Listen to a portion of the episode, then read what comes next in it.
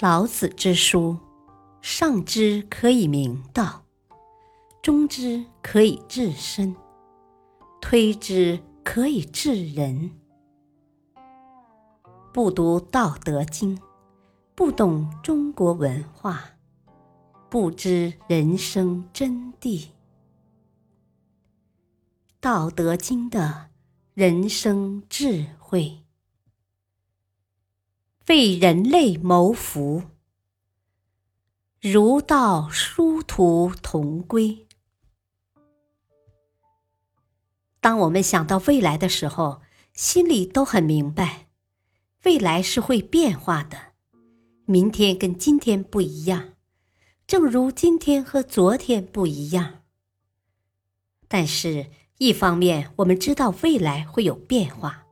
另一方面，我们心里也明白，它不会变到哪里去。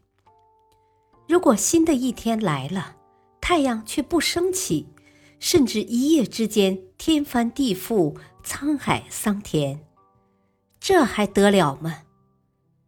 所以，我们相信宇宙是有秩序的。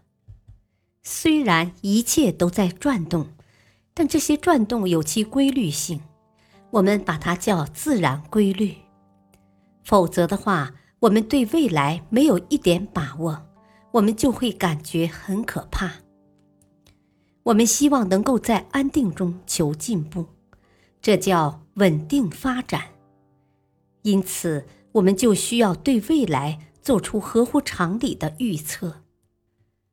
人们一听预测就觉得是迷信，这是不对的。预测是科学的，至于有些人用预测来搞欺骗、玩花样，那另当别论。儒家和道家都重视未来的发展，人类如果没有未来，怎么可能安宁？于是他们就想找到一个方法，借以建立一个稳定社会的秩序。儒家用的是什么呢？就是一阴一阳之谓道里面阳性的概念。他们主张利用伦理关系来建立仁义礼智信的社会秩序。可以说，儒家是以乾卦为指导的。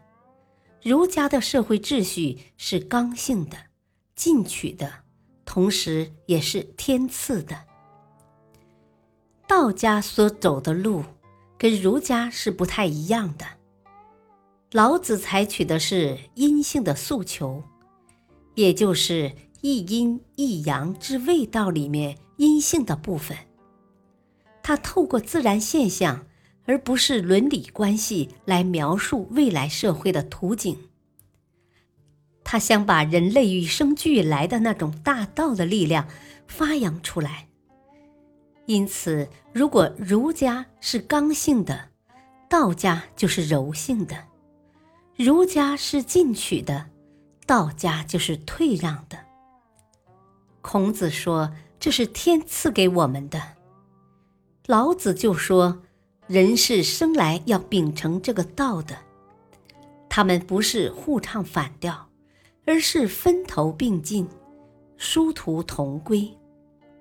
所以。在他们那个时代，两个人的主张是没有分的。